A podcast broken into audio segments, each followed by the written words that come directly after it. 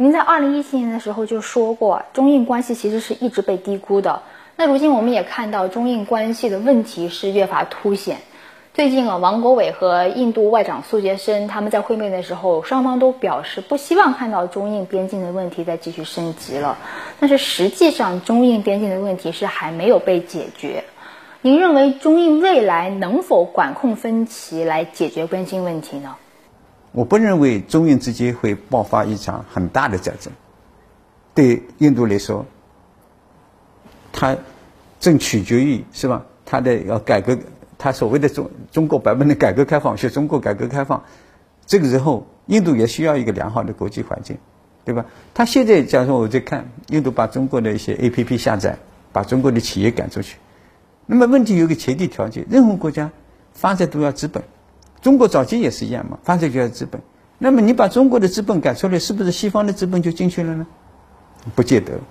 西方这个政府他嘴巴说的很好，但是资本进能不能进去是企业的行为，对吧？美国当然全不能只是美国的企业到印度去，不可能嘛。所以印度也是需要一个他自己达到一个民族主义跟他的 nationalism 跟 rationalism 达到一个均衡状态。我想印度也是需要时间的，呃，需要时间的。这个不是解决方式。印度问题主要还是印度内部的发展问题。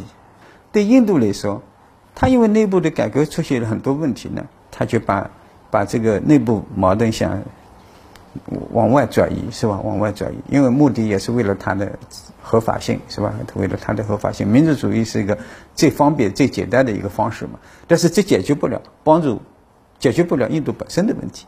所以我是觉得，印在印度问题上，中国要保护我中国自己的核心利益，但也要克制，对峙就对峙，是吧？对峙就对峙，不要生气，对峙赢得时间，就是为就是能找到解决方式。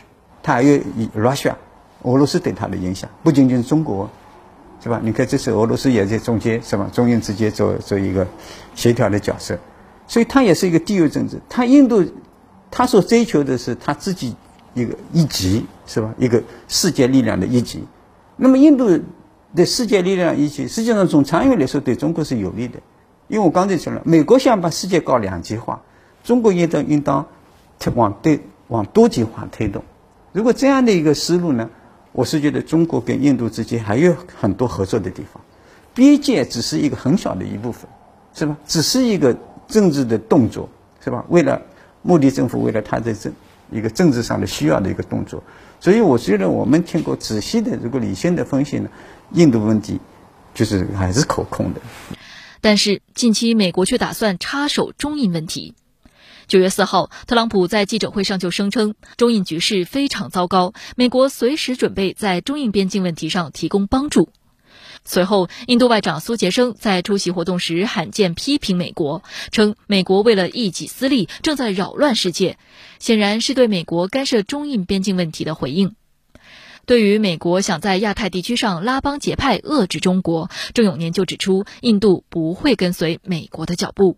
美国当然希望，现在你们很关注的就是印太，印太战略，印太战略，因为日本、澳澳大利亚已经是美国安全体系的一部分。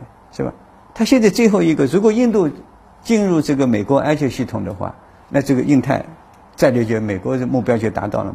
那么问题就在于，印度会不会就自觉的去加入这个印太战略，成为美国的一部分，像日本一样，像澳洲一样？我想印度不会，它是个大国，它是个波杰门国家。最近啊，像印度封杀了中国像 TikTok 这样的应用程序，还有别的程序。那日本要和其他国家要重组这个供应链。您认为这种在经济上的朋友圈重化，会多大程度上改变地缘政治的格局？政治势力啊，有没有力量重新组织、重组供应链？我自己的答案是否定的。供应链是我们。假说根据西方自由主义，爱当斯密斯，呃呃，比较优势啊，李嘉图的比较优势，供应链是个经济体系的，它是自然的一个形成的，并不取决于这个政治力量。供应链一直处于变动过程中。假说这几年中国的很多美国企业或者日本企业移到其他国家了，它并不是我们不要认为是去中国化，因为中国随着劳动力成本、土地成本、环保的这个因素的变化，因为它成本提高了，哎，周边国家如果是有便宜的劳动力、便宜的土地的话，他会往那边去嘛，这是很自然的。假设德国、日本，是吧？美国，它的汽车生产商，它在中国本身就形成了一个供应链了。你不可能把整个的产业链都拿回去吗？不可能的嘛。这些企业有没有这个能力来放弃中国那么大的一个市场？世界上最大的市场，你需要不需要呢？所以政治呢会干预、干预、干扰这个供应链，但是它供应链的发展还是本身就是经济要素去决定的。嗯从长远来说，在经济跟政治两边较量的时候，经济力量马克思还是对的，还是基础了，经济肯定会打败政治的。所以中国要有信心，我们的。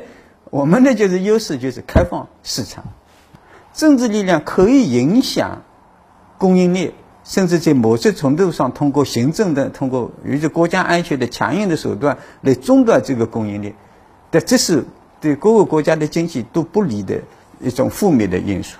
我知道您最近参加了中南海的政治经济领域专家的一个座谈会，想问一下您，就在您的发言中有没有建议说，把这个中美可能未来会长期面临的这种竞争的状态，把它融入到我们未来的“十四五”规划当中去，能不能给我们透露一下？我想，这这是也是中央这个安排嘛？我是我是觉得，以前的五年规划，大家当然一方面就是。五年规划当然主要强调我们自己国家的社会经济的发展，是吧？但是同时要看国际环境，是吧？国际环境。那么这次，这次我想，呃，把我们找去了，是吧？其中包括张宇业先生，我自己都讲国际关系、大国关系，讲中美关系。那表明领导层也考虑到，就是在这样一个大变局的情况下，国际环境大变动的情况下，我们怎么样来？来呃来来制定呃实施我们的这个“十四五”规划，“十四五”规划。那么我是觉得，这个我们说到双循环是吧？大那个内循环跟外循环，那外循环这一块还是国际关系啊，是吧？这一块还是很重要，并不是说我们这个内循环为主了，外循环不重要了，并不是这样。很多社会上当然有很多的误解，因为习近平总书记说。内循环为主，只是反映了这样一个事实，就是内部消费对我们经济增长的贡献越来越大，是吧？但是并不是说外循环就不重要。